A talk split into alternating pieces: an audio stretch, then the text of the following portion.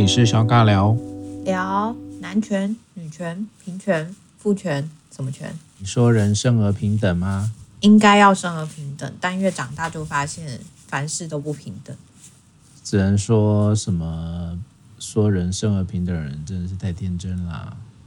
我觉得那应该是个理想吧，是不是个期待？你从一个比较逻辑的观点来看，应该是这样没错吧？对不对？对啊、或者是什么世界大同啊？是啊。然后每个人都应该享有他的权利呀、啊，什么什么之类的，对不对？但你从出生那一刻就不平等啦。真的吗？这么明显的不平等？哎，是哎。对啊，我还我还不用说你是什么样的人呢，我只要光看你有没有那个。小鸡鸡，我就可以知道了，不是吗？是，对啊，你看我们在一些这个中东国家，男生女生就连一出生要要要要割生殖器这件事情就很不合理了吧？割礼，对啊，对吧？你都还没有任何可以发生的机会，你就被割了。然后在你一路成长的过程当中，从这个小男孩、小女孩，对不对？你一路上。你跟着家庭，跟着学校，跟着各式各样的一些社会环境，然后我们都还不用讲你其他的一些身为人的权利呢，我们就光讲一个性别，哦，重男轻女的家庭啊，甚至我们的文化里面怎么去看待男性，怎么看待女性，哦，很多的地方女性就是一个生产的工具，很多的地方。男性 always 会高于女性啊，在我们一个父权文化底下，男性基本上，呃，就像很多的电影吧、电视吧。哦，生的是男生啊，或者是男生他就能够什么继承家业啊，什么什么之类的，女生好像都不行嘛。对。所以其实，在我们这样的文化里面呢，其实对于性别这件事情，它有非常多的刻板，然后也有因为这些性别而延伸出来的各式各样的一些传统吧，哦，或者是规则。这个好像廖威慈家已经不用讲太多了，因为他有非常强烈的感受嘛。嗯，应该说我们家现在目前是还好啦，但我其实是可以感觉到有些遗毒是存在的，就是遗毒。我说的遗毒，就是因为这毕竟是他们从小接收到到老到现在。现在说谁？诶，例如我爸呀，就是我觉得他还是、哦、他还是会有一些嗯，嗯，觉得。怎么样才会是男生要做的，女生要做的？我觉得可能 OK，还是会有这样的想法吧。对，是啊。最近廖爸有说了什么吗？我记得他就是呃，在那时候，反正在讲说要证明说不要再讲外公外婆啊，然后什么啊的那时候，他就传了一个影片在我们家家里面的那个群组，然后那个群组、嗯、就是反正那个影片就在讲说，那到底要怎么去称呼这件事情？然后我一看就我就说不会啊，怎么会有这个困难？这样，然后就家里面的群主就一片安静，就再也没有回应过。然后一片安静，就是弟弟妹妹呢，他们也都没有讲话，就是反正我爸也都传那个影片，然后我就我就打了一句不会啊，因为那个影片就是说那到底该怎么称呼啊？会不会有很多障碍什么之类的？嗯，对。然后反正后来就。没有在讨论这个话题，但是我可以就可以感觉到他其实是并不认同这样子的一个改革，他可能会觉得说，哦，这样真的会导致辈分的混乱啊。这也会回到说，嗯，之前通婚的议题的时候，我们家其实也蛮常会讨论这方面的话题。我爸也会觉得说，哦，这样子可能会导致，呃，这样是不是没有人没有办法延续后代啊？或者说可能，这样子可能会很乱，然后大家可能未来都会。变成都是同性恋还是什么的，所以我觉得很多时候就是来自于因为不了解，所以就会觉得很可怕。然后因为觉得很可怕，他就会想很想要积极的告诉大家说这样是不好的。但这个东西其实就是，我觉得很多时候就是因为你很少接触到这类的人们，所以你就会自己产生了很多的假想跟很多的害怕。我觉得这样就是常常会有很多的误解跑出来，并不是说他本性真的是这么讨厌这些的人。这些人的存在，或是说他们真的没有办法接受，反而是因为很害怕，或是说完全不了解，所以他们就会觉得这样的想象就已经先把自己先吓死了。对，所以好像要去维持一个我一直以来都很熟悉习惯的一个系统，其实也对某一些人来说是很重要的，对不对？是啊，嗯，对啊，而且其实好像尤尤其是对于比较年长的人来说啦，我们其实常在说，呃，一些高龄的长辈，他们可能在呃年长的生活，可能比较不建议去转换环境。嗯，我们我们从一个可能老年生活也好，或者是比较是失智的概念来看的话，他们还是会对于比较熟悉的环境的安全感会比较多。嗯，所以其实也会让我去想的是，那这些人到底在害怕的是什么，或是到底他们在担心的是什么？嗯，哦，我其实在想说，如果对他们来讲，如果有一些东西。变得很不合他们已经从小听到大的一些东西，比如说像外公外婆啦、祖父祖母啊等等等。如果这些东西他可能真的比较也失去了一些调节的弹性，哦，因为毕竟年纪大了嘛。嗯。那或者有的时候是他可能自己在面对这一块的时候，他可能也比较没有机会去跟人家讨论。我其实觉得那个对话的。空间可能是比较少的啦，嗯，对啊，你知道现在很多的长辈也很怕跟年轻人说话，对啊，他们可能会觉得说一说话就是要开始吵架了，你说的都对啊，对对你你都，所以他们都不敢发声嘛，在你们家，我，我觉得也不是哎、欸，就是可能我不确定他到底有没有认真的看完那个影片，还是他只是觉得说哦那个标题还蛮让他蛮认同的，哦、然后。这个，因为毕竟在家庭群组上传这样一句话，就是我觉得可能也很难有一些讨论说，诶，那到底你为什么会这么觉得，或是为什么我不觉得它会是一个困扰？嗯哼，对啊，那因为其实，在我们家，我们我很小，应该说我们家算是蛮开放的嘛，其实可以叫我爸妈的名字是没有问题的，就是常常。直接叫他们名字，他们也不会觉得说直呼名讳。对对，他们也不会觉得说啊很没有礼貌还是什么的。所以我其实也会很意外说，诶，那其实你在家里都可以接受我们叫你就是你直接的名字，但是为什么你会没有办法接受你以后的假设孙子孙女不叫你外公外婆，或是就直接叫你阿公阿妈会怎么样吗？对啊，而且其实这个王婉玉委员他们所提出的这个外公外婆这个概念，并。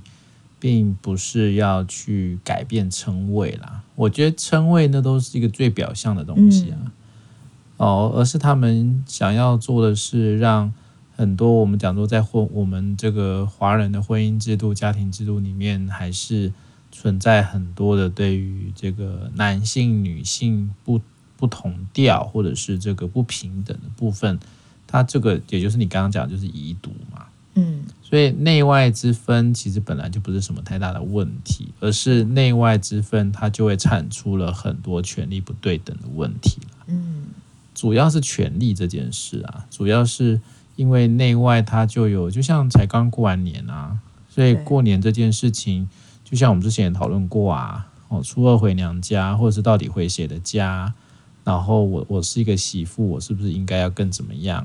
但是为什么总是要讨论媳妇？那男的嘞？男的都去哪里了？是啊，为什么不是讨论男性要去煮菜，还是洗碗，还是干嘛的呢？嗯。所以这些东西其实都是在我们的家庭文化里面，它就是一个非常理所当然又刻板，然后又好像非常坚硬到我们没有太多的机会去讨论，甚至是去做一些什么样的改变。所以从称谓上，这个都是一个最表浅的一个改变，但是那个改变，它其实想要达到的，只是要让大家更有感受的是，在这种父权文化底下的理所当然，其实应该是这个啦。但是我想，反倒就被很容易被模糊焦点，然后又会用一种比较勒索性的方式，用一种呃比较恐惧的宣传吧，让大家觉得说啊怎么办？以后。什么外婆就不见啦、啊？对 对，还有人讲什么外婆的澎湖湾嘛？对不对？说什么要改名叫阿嬷的澎湖湾？就这根本就已经，这这这就不是在一个大家大家在同一个水平面上面嘛？就是大家其实根本不在那个现象场，然后就是各说各话，然后就用这些东西来互相说啊，那这个。不应该这样子啊，然后又会去搞搞出什么家庭伦常这种东西又出现了，对不对？没有错。而且我觉得常常就是因为自己被自己吓死。其实你刚才在讲说，到底人为什么这么害怕变动？有一部分也会让我在想的是，是不是因为觉得能够掌握的东西越来越少，然后可能怕自己会被淘汰，或是没有办法被这个时代给接受呢？这个大概我想，在这十几二十年，应该会对于很多年长者来说，会是一个很可怕的感觉吧。嗯，因为真的如你所说，各式各样的科技，还有相关的一些资讯，它本来这种快速的转换，也本来就对很多，应该说对所有人都是会有影响的。对。但是年长者，很多时候我们其实也都很鼓励啊。不要因为你年纪大你就拒绝学习，不要因为你年纪大好像东西都跟不上你就你就自我放弃。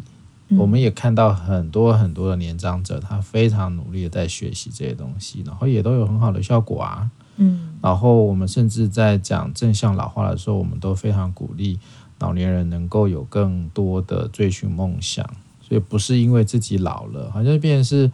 我老了，所以我就不用再去思考了，或者我老了，我就只要想我以前会想的就好了。那反倒这个就会让很多的长辈就会像你刚刚所讲的是，那是不是更容易掉到一种恐慌的感觉？嗯嗯。哦，那那那个状况，其实我觉得，呃，你并不是真的会进到这么恐慌的一个位置，而是如果当你自己。不愿意去做一些调整改变，而只想坐在那边不动，就你只想坐在你自己的空、你自己的框框里面不动，但是那是很困难的啊，因为你不动，别人会动啊。对啊，整个世界不会因为你不想动就停下来，所以反倒你会被这个世界不断变化的部分一直吓到剉赛。但我其实在想的是说。我不确定正向老化这件事情在台湾到底推动的状况是怎么样，但其实我可以感受到的是，大家对于年老或是对于老化，其实都会还是有很深的恐惧，然后这个恐惧甚至就会。呃，蔓延到对于很多部分，像是经济啊，或者说他自己的生活啊，老了是不是就等于没有用啊？或是我觉得很多时候，在这个部分的挑战也来自于这个社会文化里面赋予老化的定义。然后这个老化这件事情，其实到现在都没有被太多的翻转。虽然我们有讲到很多人都还是可以在。他呃年纪变大的时候，然后可是依旧持续的在学习，或者其实他可以用他的经验去分享给很多年轻人知道。但是我其实现在感受到更多的是世代之间的分歧，或者世代之间的无法对话。那有一部分也会去弱化说这所谓呃老年人的价值，或是说可能也会让他们觉得说啊，我们就是需要被照顾，而我们现在没有办法提供任何的产能。这部分也会让年轻人感觉到压力很大，或是说好像再也没有办法对话了。好像一旦你年纪大了之后，你就变得固执啦，你就没有办法沟通了。然后好像我们就变成了一个断层。这个其实对我来说，我觉得呃有有对话，它就有机会。但因为现在很常出现是没有对话，没错。所以其实没有对话这件事情，也应该才会是一个大家需要很担心的事了。因为就像你刚刚讲，很多人他可能已经呃不愿意对话了哦，在所谓的这个轻盈时代里面，已经放弃对话这件事哦。那我也可以理解啦，因为毕竟在很多我们所碰到的一些长辈，他可能就会非常，就像你刚刚讲，那个恐惧会让他有非常多的情绪。也会用非常高压的方式，因为你看高压这件事情，就是很多的年长者很习惯的做法。嗯，因为他们以前那个，就是我们都是我们都是从那个高压教养的年代过来的人嘛，所以对于在那一代人来说，例如说哦打小孩啊、骂小孩啊、用各式各样的一些威胁恐吓啊，这个都是他们很很会的事情。嗯，那也也可能说就是他们唯一会的事啦。所以，当他们又进到一种情绪的压力的时候，他可能又会呃固态复明的去用这些东西来想办法控制这些他所谓家里的小孩啊，或者是一些年轻人。但其实我们的年轻人现在已经根本不吃这一套了，甚至很多时候他们可能只是会认为你就是一个没有办法沟通的老人，然后就不说了，对不对？然后就停在那里了，甚至还有更多的可怕的。攻击，那其实这个攻击对我来讲没有任何的帮助啊，因为你对关系这件事情，它只是会越来越严重，甚至没有办法去达到一个更好的一个对话的机会。所以长期这样的状况底下，好像也就很自然而然的不对话了吧？是啊，而且其实还蛮常听到，就会说啊，你就是在情绪勒索啊，或者是你就是。呃，嗯、就是很固执啊，就是没有办法沟通。我觉得很多时候，当我们一直想要去捍卫某一些立场的时候，就是还蛮容易会用很伤人的话去伤到对方吧。然后包含有一些。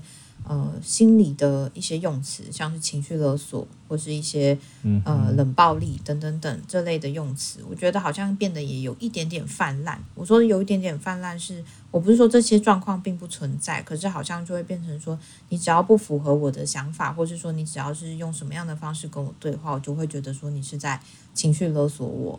我觉得很多时候这就呃断开了。所谓对话的可能性，因为其实你这时候就会觉得，哎，双方都是互相在攻击的，双方也都没有真的想要对话。那所有讲的话，其实也都只是伤人的话，而不是说真的我们是想要靠近彼此的。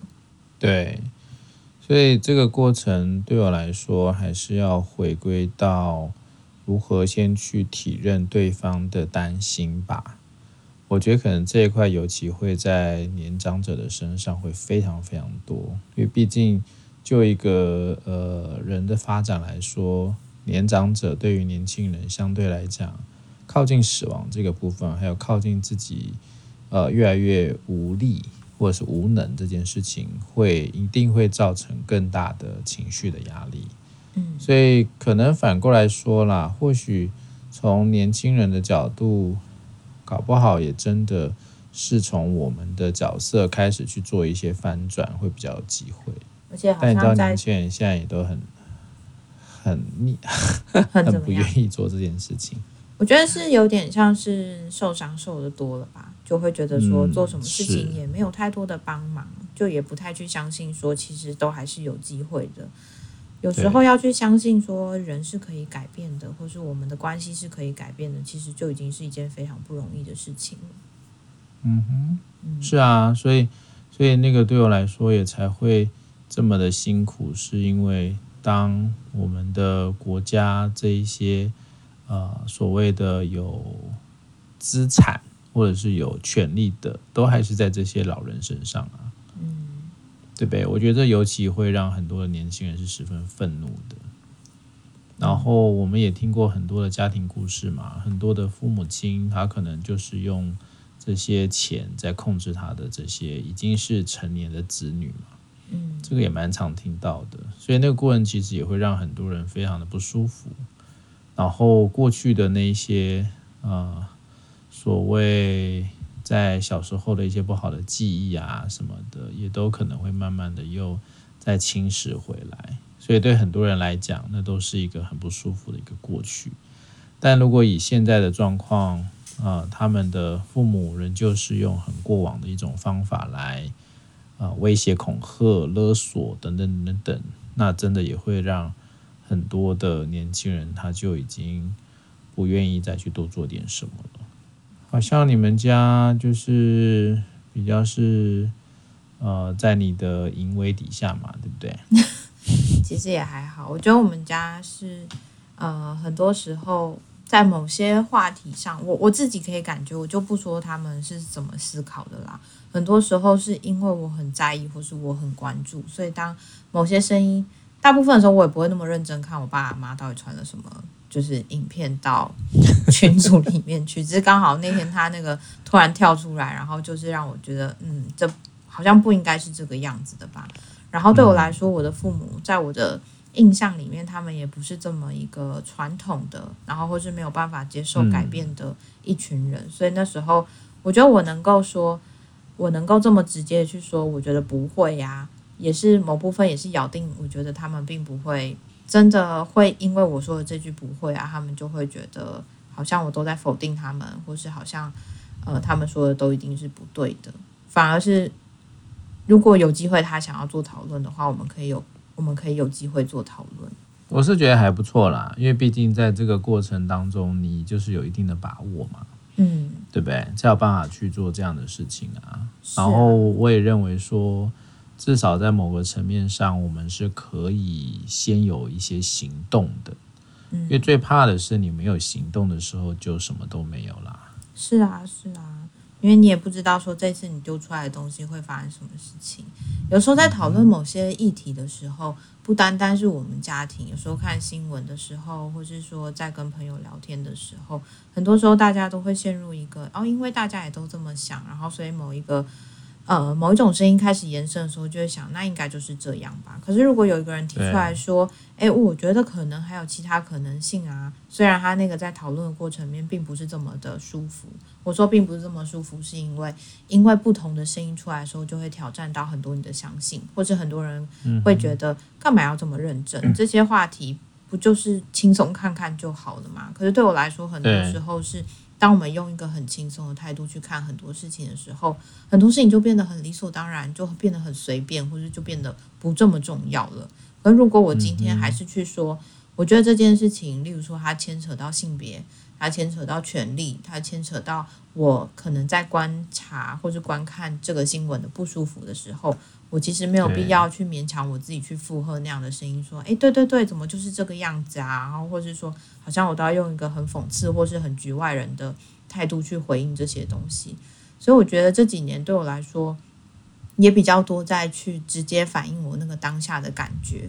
我觉得并不是怎么样子的，或是我觉得这对我来说，他可能。虽然我不知道新闻里面他谈到多少，但我可能也觉得那是不舒服的，或是这些东西是值得被回应的。对啊，所以其实我觉得，当然很多年轻人，我在这种已经失去太多发声机会的同时，好像也就也会有一点麻木。我觉得，当然这几年，觉得很多年轻世代在踏进政治界这件事情，当然会是一个很好的一个开始。嗯，所以当然也会很多事去思考的是，那过往大家在呃长期的这些我们讲说年长者或长辈的压力底下，好像也真的让很多的人，很多的年轻人已经失去了可以去说话的。姿态吧，或者是已经没有太多的习惯去对话这件事情，甚至很多时候，也许在社会比较，嗯，也不叫不友善了，但是就是在一种，反正做好你自己事就好啦，哦，何必去形成这么多的，干嘛去跟人家起冲突呢？或者是为什么要去搞这些东西？我觉得那很多还是从过往。